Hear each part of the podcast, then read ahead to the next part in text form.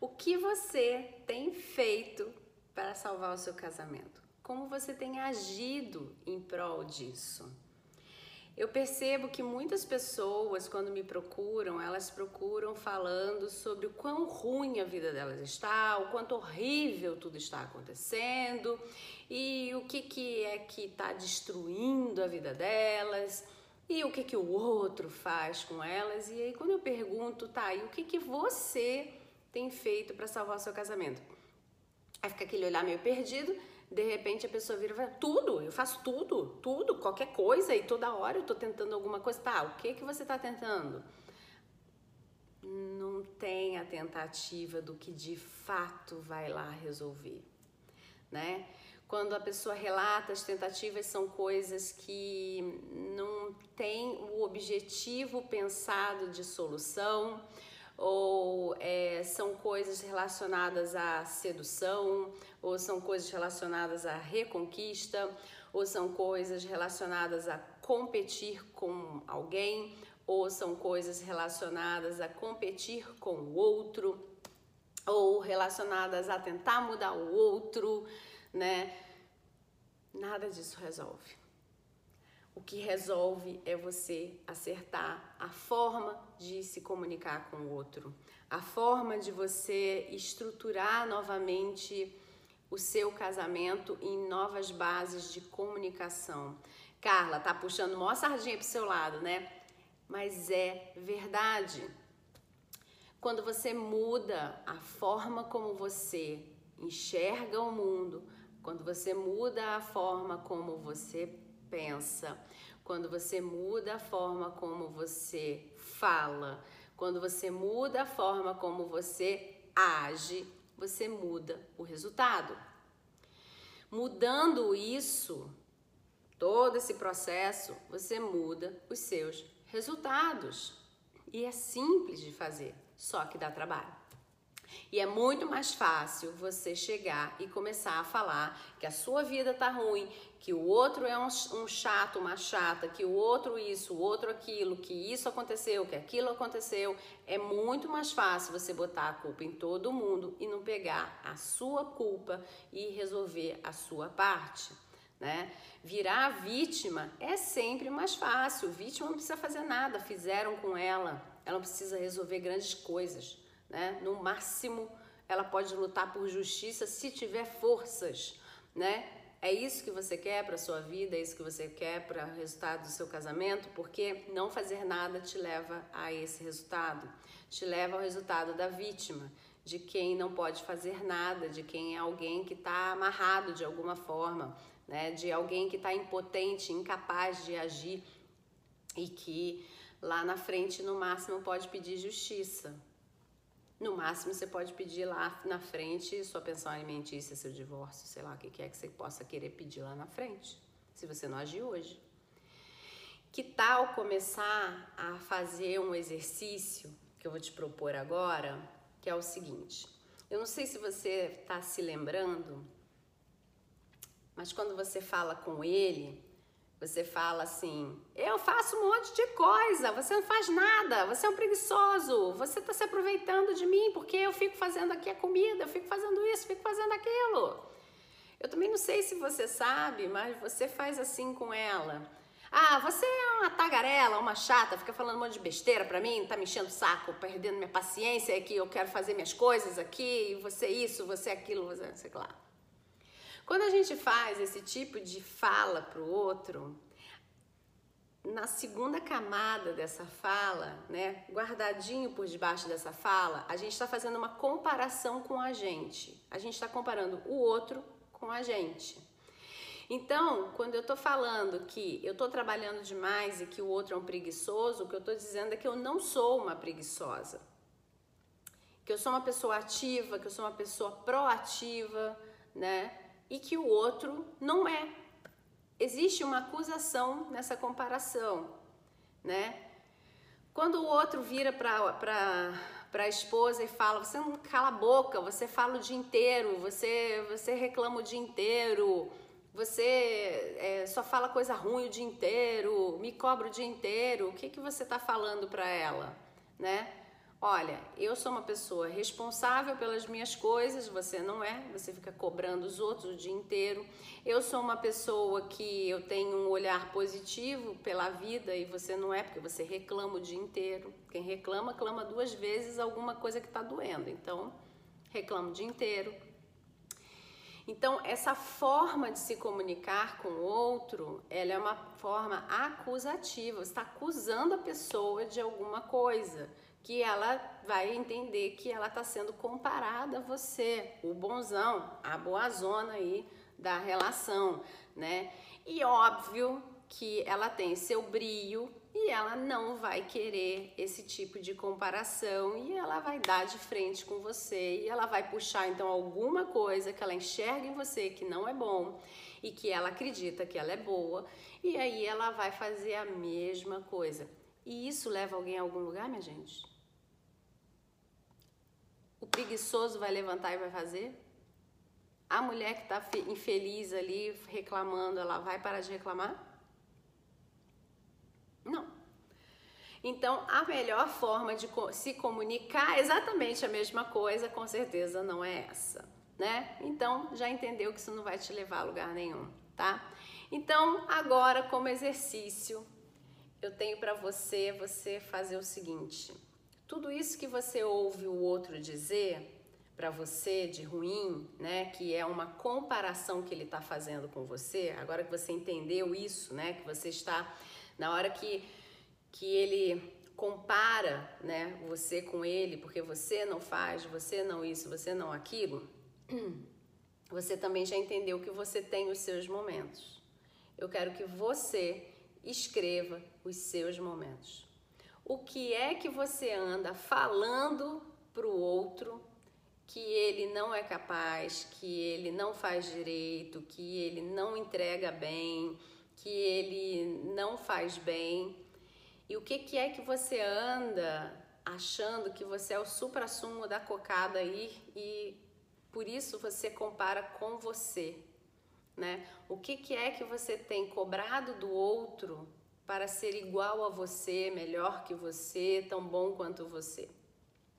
Depois que você fizer essa lista, né, do que, que você é tão boa, tão bom assim e que e que você fica cobrando do outro dizendo quão ruim ele é, eu quero que você avalie se ele é ruim, né? Se esse outro é tão ruim assim porque ele realmente tem má vontade com você, se ele é tão ruim assim porque ele na verdade ele não sabe fazer tão bem quanto você e como você cobra demais, ele recua. Se ele não tem a habilidade verdadeiramente, ele não sabe nem por onde começar e se você pode ensiná-lo, pode verificar se é possível treiná-lo, ensiná-lo. Eu quero que você avalie também se esse outro ele tem essa habilidade, mas é uma habilidade que está adormecida, está destreinada e ele não tem coragem de entrar e agir, tá? E você vai ter que descobrir como você irá apoiá-lo para ele entregar esse resultado que você tanto cobra, tá? E pode ser que você verifique que não é possível ele entregar esse resultado, porque ele não tem condições de entregar, porque não existe rastro dessa habilidade nele e que essa habilidade, inclusive, não tem nada a ver com a personalidade dele e vai ser uma agressão para esse outro se ele começar a tentar fazer isso de alguma forma, tá? Depois que você fizer esse exercício do quão bom você é, o quão boa você é, e você analisar o quão ruim o outro é, né, já aí que é, você vê no seu julgamento, eu queria que você é, fizesse daquilo que o outro te acusa e você vê quão bom ele é, então, naquelas habilidades que ele te cobra. E você faça o mesmo exercício naquilo que ele está te cobrando, você não tem capacidade nenhuma de entrega, você tem capacidade de entrega, mas você recua, você tem um pouco de capacidade de entrega, mas você não sabe como fazer, você precisa ser treinada, treinado com essa capacidade de entrega.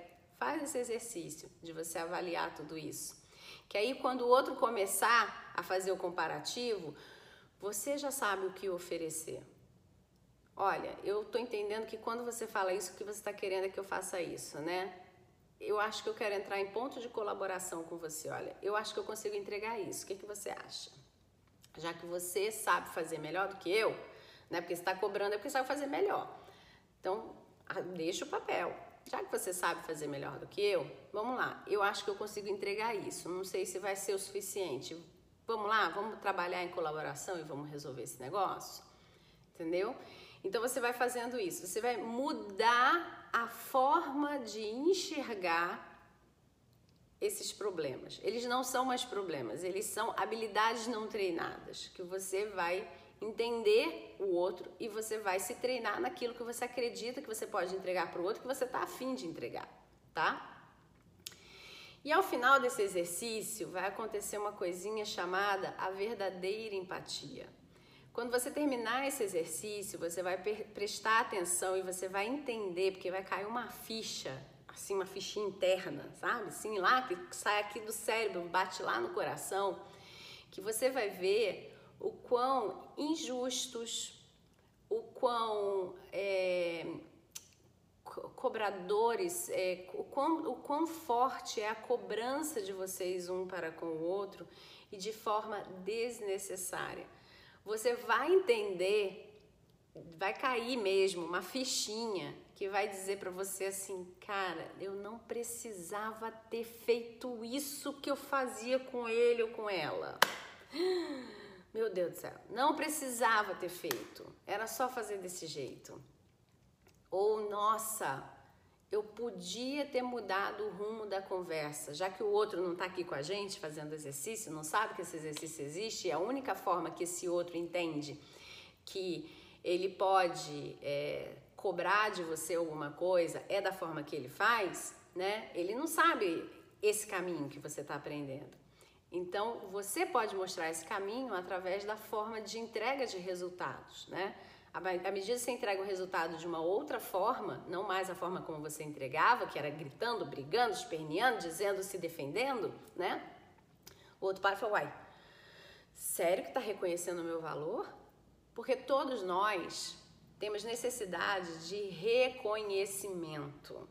Seja um reconhecimento formal de dizer claramente, olha, eu reconheço que você é bom nisso, você é boa naquilo, seja um reconhecimento na hora dessa colaboração de você dizer, olha, eu sei que eu sei menos, eu sei que eu tenho menos, eu sei que eu preciso aprender, enfim, qualquer que seja a situação ali, que quando você entende que você realmente não é tão bom quanto o outro, você se coloca no seu lugar e deixa o outro agir no lugar dele.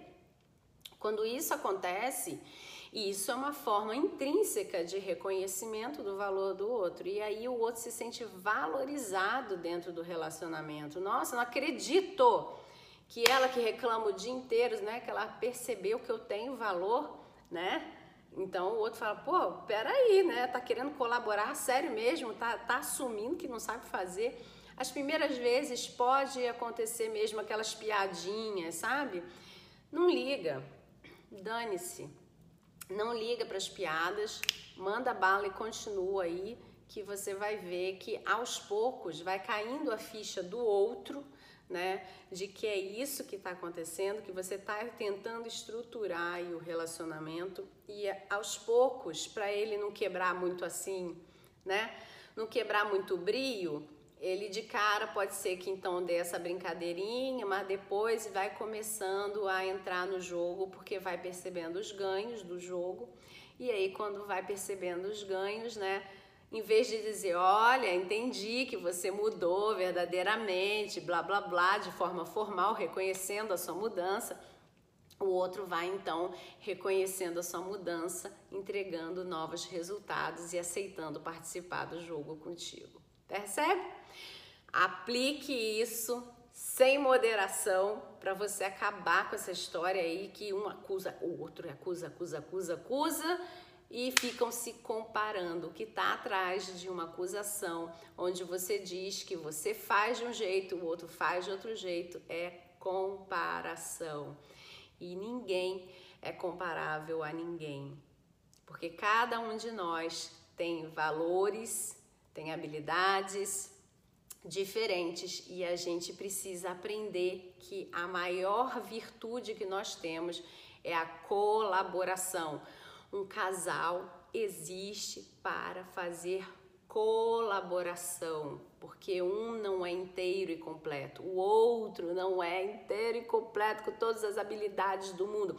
Nós somos seres únicos, ok, mas não temos todas as habilidades do mundo. A gente casa para juntar, trocar habilidades, gente, para aprender, para crescer, evoluir junto? Sabe, sabe, sabe?